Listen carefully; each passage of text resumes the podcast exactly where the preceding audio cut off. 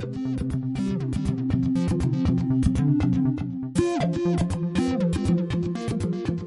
Hola, bienvenidos a Sin Notas Notas. Hoy estamos Mariana Morales y Belén Palop dando la bienvenida otra vez a nuestros eh, colegas, compañeros de educación física, Carles Zurita y José María Piulach. Eh, Carles Zurita y, José, María son miembros del, equipo F-Team. Eh, F-Team son profesores en dos institutos, colegios en Cataluña y eh, bueno, pues vamos a, les hemos pedido que nos acompañen hoy también para seguir hablando de nuestro tema de sin notas, notas. Hola, ¿qué tal? Eh, oye, yo el otro día me quedé con, muchas preguntas para vosotros, porque además eh, mis alumnos se ríen, yo soy profe de magisterio en matemáticas y siempre les digo que los de educación física son mi héroe, porque nunca necesitan que entre el de apoyo. Nunca necesitan que venga alguien a llevarse a un niño porque ese niño no sigue el ritmo. Entonces, al que corre despacito también le dais hueco, al que corre muy rápido también le dais hueco. Y, es un tema que nos preocupa también desde, desde Sin Notas, en Notas, porque la atención a la diversidad algunas veces consiste quizás en reflejar en la nota que un niño no ha llegado. Y eso es todo lo que sabemos hacer con él cuando, cuando llega la diversidad pero desde educación física hacéis cosas interesantes y, me gustaría que, hablarais un poco cómo hacéis esta o cómo entendéis esta atención a la diversidad también con este enfoque de sin notas. Personalmente, el tema de atención a la diversidad yo lo entiendo desde la personalización del aprendizaje. Es decir, como comentaba Josep María, es, también es muy importante el establecimiento de objetivos y hemos de ser capaces de establecer objetivos para cada, para cada alumno que tenemos en el aula eh, yo no creo en unas recetas mágicas, fantásticas que podemos aplicar, me lo invento. ¿eh? A los hiperactivos le vamos a hacer esto, a los, a los déficits de atención les hacemos esto. En educación física tenemos niños muy diferentes, ¿vale? Y por lo tanto creo que, es importante personalizar. Por lo tanto, eh, creo que es, es, necesario hablar con el alumno. De esta tarde, por ejemplo, en el centro estamos hablando con, con otro profesor de educación física. Oye, tenemos un niño con un problema de una, de una hemiplegia, oye, ¿cómo lo hacemos con él? Y la solución siempre es, pues vamos a hablar con él y vamos a hablar con la familia y vamos a pactar a ver, porque el que mejor se conoce es el niño y quien mejor lo conoce es la familia. Vamos a hablar con el tutor y vamos a establecer a ver qué es lo que podemos hacer con él. Y a partir de aquí fijamos los objetivos y vamos a trabajar con él. Por lo tanto, yo creo mucho en, en esto, en el diálogo, en el pacto y en establecer objetivos y criterios de evaluación conjuntamente con, con la familia y con el, y con el alumnado. Pero cuando cambias los objetivos, ¿no estás haciendo una adaptación curricular significativa o algún, quiero decir, en cualquier asignatura tú no puedes coger y decir, bueno, pues ahora tus objetivos son otros? ¿O sí puedes? ¿O en qué medida se puede hacer eso? José María. José, María. Sí. Sí, hola, buenas, buenas, ¿qué tal? Gracias por invitarnos.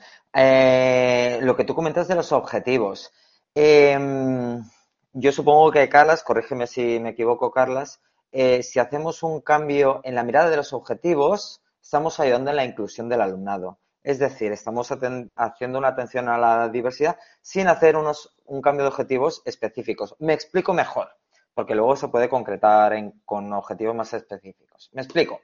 Es decir, eh, si tú haces objetivos competenciales, es decir, por ejemplo, Objetivos relacionados con hábitos saludables para el largo de su vida. Aquí hay una inclusión del alumnado. Pero en cambio, si tú dices, mi objetivo es, voy a ver quién es el más rápido de la clase. Aquí seguramente que ya estamos haciendo, eh, no estamos potenciando la inclusión. ¿Cómo podemos hacer una atención a la diversidad eh, con mayor éxito? Pues atendiendo a la DUA. La DUA ya sabéis que es el diseño universal del aprendizaje. Entonces, si tenemos muchos factores de la DUA presentes, estaremos potenciando, ayudando a la inclusión. Eh, Carla, supongo que ahora os podrá explicar un poquito lo que es la personalización, que me imagino que ya iba para estos objetivos concretos para el alumnado. Pero si ya partimos de objetivos más competenciales, estamos ayudando a la inclusión. Creo que el currículum, tanto a nivel competencial como a nivel de objetivos, de, criterios de evaluación a nivel de, currículum, son muy amplios. Nos deja mucho margen al profesorado para poder establecer los objetivos de unidad. del currículum no nos marca los objetivos de unidad. Estos son competencias del profesorado. Pues a partir de ahí tenemos un margen para poder jugar y evidentemente podemos poder jugar. Lo que no podemos hacer es poner un objetivo excluyente, el típico de educación física. Tenéis que conseguir 2.000 metros en el test de Cooper. Evidentemente, este tipo de objetivos son los que ni son competenciales, ni son educativos, ni, ni nos llevan a ninguna parte. Si el criterio va, como decía José María, vamos a intentar conseguir hábitos saludables para tu vida. No hay nadie que le ponga ese objetivo cuando entra en un centro de salud. Lo que hacen es revisar su estado y le hacen una propuesta. O cuando tú vas al médico, te hace una analítica y te dice, oye, como dice siempre nuestro compañero Carlos González, oye, mira, pues esto lo tienes alto, esto está bien, esto está cual, y te hacen un plan para mejorar tu salud y tu calidad de vida. Pues yo creo que un alumno cuando nos llega al centro tendríamos que hacer algo parecido cuando vamos al médico un poco, ¿no? La cosa es eh, eso cómo concilia luego con los requisitos legales de calificación, cómo asumen los alumnos ese paso de, de la competencia y lo cualitativo a lo cuantitativo, porque al final un número hay, al final eso se refleja de alguna manera y ellos bueno, lo estuvimos hablando el otro día cuando, cuando tuvimos la otra charla, que, hay un punto ahí de comparación en la que la justicia en la adolescencia también la tienen como muy presente todo el tiempo, ¿no? Entonces, ¿cómo, cómo se es justo en una evaluación competencial cualitativa que al final se traduce en una cantidad? Yo si quieres aquí te puedo decir que una de las experiencias que hicimos juntamente con José María y con Marichel Munguillot, siguiendo las pautas que nos dieron ah, también desde la Universidad Carlos González, probamos la evaluación dialogada. Es decir, ellos tenían los criterios de evaluación, tenían una rúbrica de evaluación y al final de la unidad nos sentábamos con ellos a valorar. Hay veces que me, como profesor controlar 30 alumnos durante una hora visualmente es difícil y vos girado la cabeza y has visto a aquella haciendo lo que no tocaba justo los dos únicos momentos de la sesión que precisamente hacía lo que no tocaba. Y el resto de la sesión igual ha estado trabajando muy bien y tú no te has fijado. Entonces, va muy bien sentarte con ellos. Nosotros dedicamos una sesión, dos minutitos por alumno, 30 alumnos, en una hora está hecho. ¿Vale? Ellos venían reflexionados de casa. Lo que no puede ser es que en aquel momento ellos tengan que empezar a pensar. No, como los criterios de evaluación ya los tenían, ¿de acuerdo? Nos sentamos con ellos. Oye, a ver, ¿Tú qué has puesto aquí? Y a partir de aquí establecíamos un diálogo. Mira, este criterio de evaluación, yo creo que estoy en este punto de la rúbrica, yo creo que estoy aquí. Yo creo, bueno, pero yo te vi un día, bueno, ya, pero. Y a partir del diálogo poníamos en común nuestros puntos de vista. Y generalmente no discrepábamos. O sea, te diré que ellos, yo siempre tengo la teoría cuando hago de tutor, cuando he de derrotas, digo, dime tú la nota. ¿Qué nota te esperas de? Y generalmente no discrepan mucho. Ellos saben lo que han hecho y son conscientes. ¿Vale? Y hasta es la situación que hay. Pero han de ser conscientes de su realidad. La autoevaluación es una de las claves, ¿de acuerdo?, del proceso de aprendizaje. Saber qué hago bien y ser consciente, ¿de acuerdo?, de, lo que hago. Y a partir de ahí, jugar. Y la evaluación dialogada yo la recomendaría mucho, porque realmente es, es, muy rica. Y luego, la nota no puede ser un huevo kinder. Lo abro y a ver qué juguete me encuentro, a ver qué sorpresa me da. No, esto es imposible. O sea, no podemos jugar este juego. Nos estamos haciendo trampas. El alumno ha de saber dónde está. Y estoy segura además de que no tenéis ni una sola reclamación de nota después de ese proceso. ¿Me equivoco?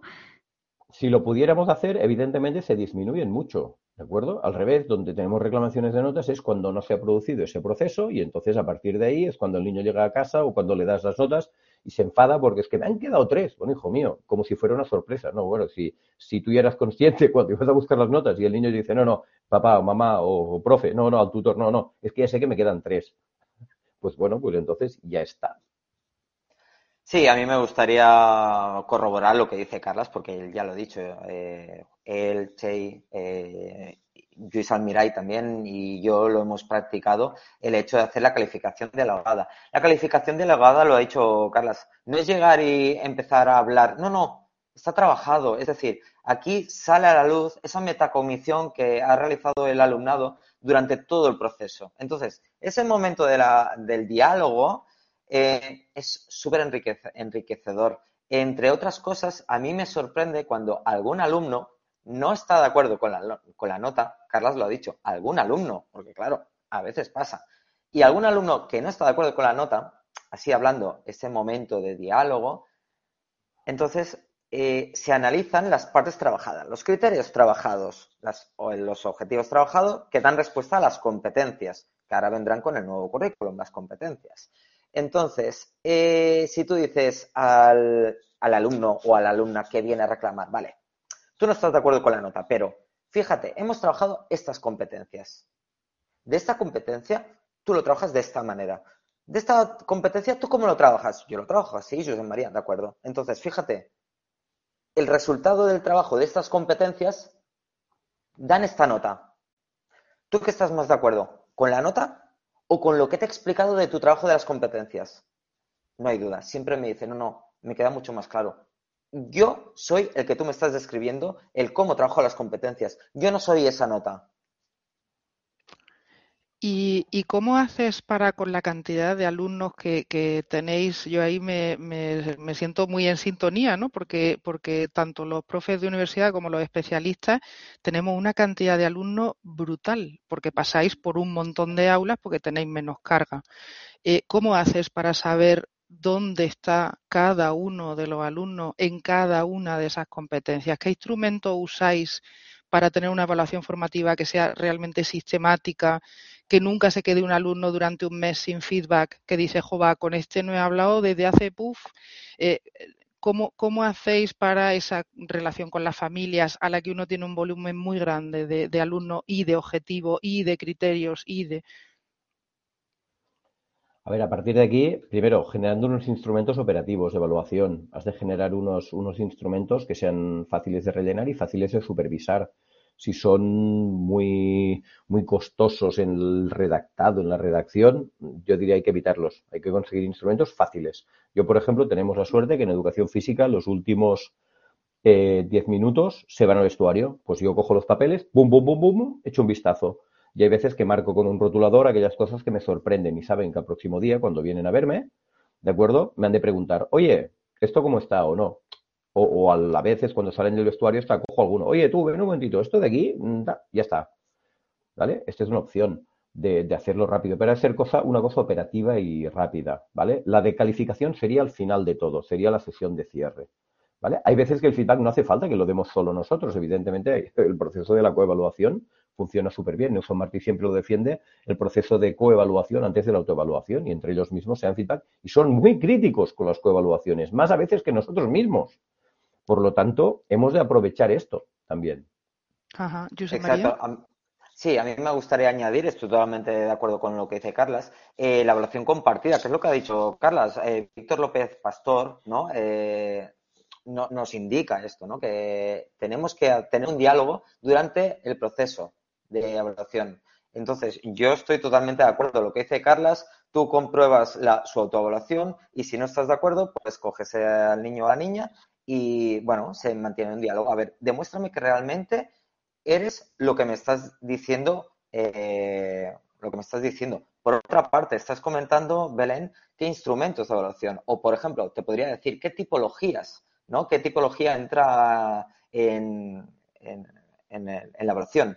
Siempre decimos la, la, del alumno, entre ellos, ¿no? Eh, colaboración entre iguales o ellos mismos, o el del docente, que sería la heteroevaluación. Pero por heteroevaluación casi nunca tenemos en cuenta las familias. Nuestro compañero de equipo, eh, Luis Almiray, que lo, tiene publicado en el, en, el, libro, en un libro eh, Educación Física Saludable, ejemplos prácticos, si no me equivoco, eh, muestra cómo las familias también entran en el proceso de evaluación. ¿Cómo lo hace? Pues muy sencillo él da a las familias los criterios de evaluación que se tienen que fijar de una obra, eh, hago resumen rápido, de una obra de teatro o de un cómic que hacen junto con las familias. Las familias que participan en esa acción, en esa dinámica, comprueban con los criterios de evaluación si se han realizado o no y con qué calidad.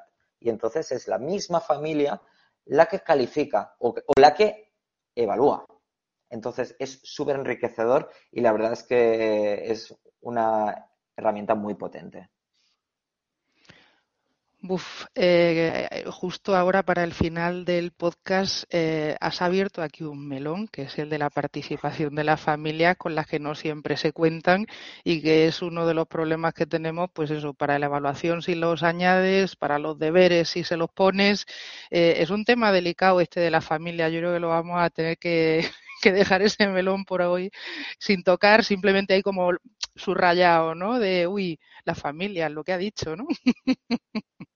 ¿Qué melón nos propones?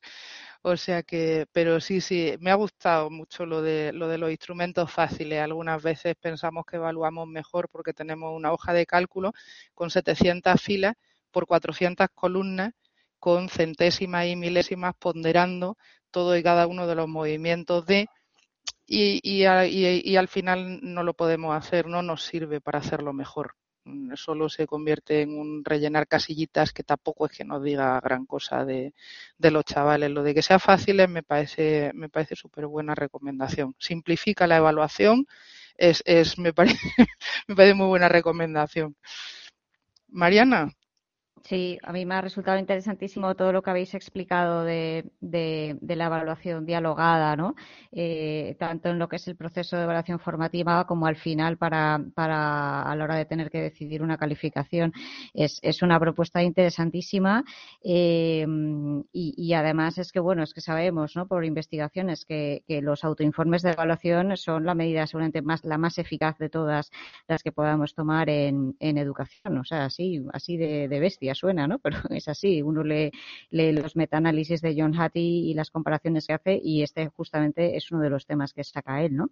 Entonces, bueno, pues realmente es muy interesante conocer pues personas, profesores, compañeros, colegas que lo están llevando a cabo, que les está yendo bien y que además tienen la generosidad de venir a contárnoslo eh, a nuestro podcast sin notas, en notas. Yo simplemente quiero daros las gracias por haber venido aquí otra vez y bueno, pues, pues nada, os deseamos mucha suerte con vuestros proyectos y vuestros aprendizajes. Muchas gracias por venir. Muchas gracias. Muchas gracias a vosotras.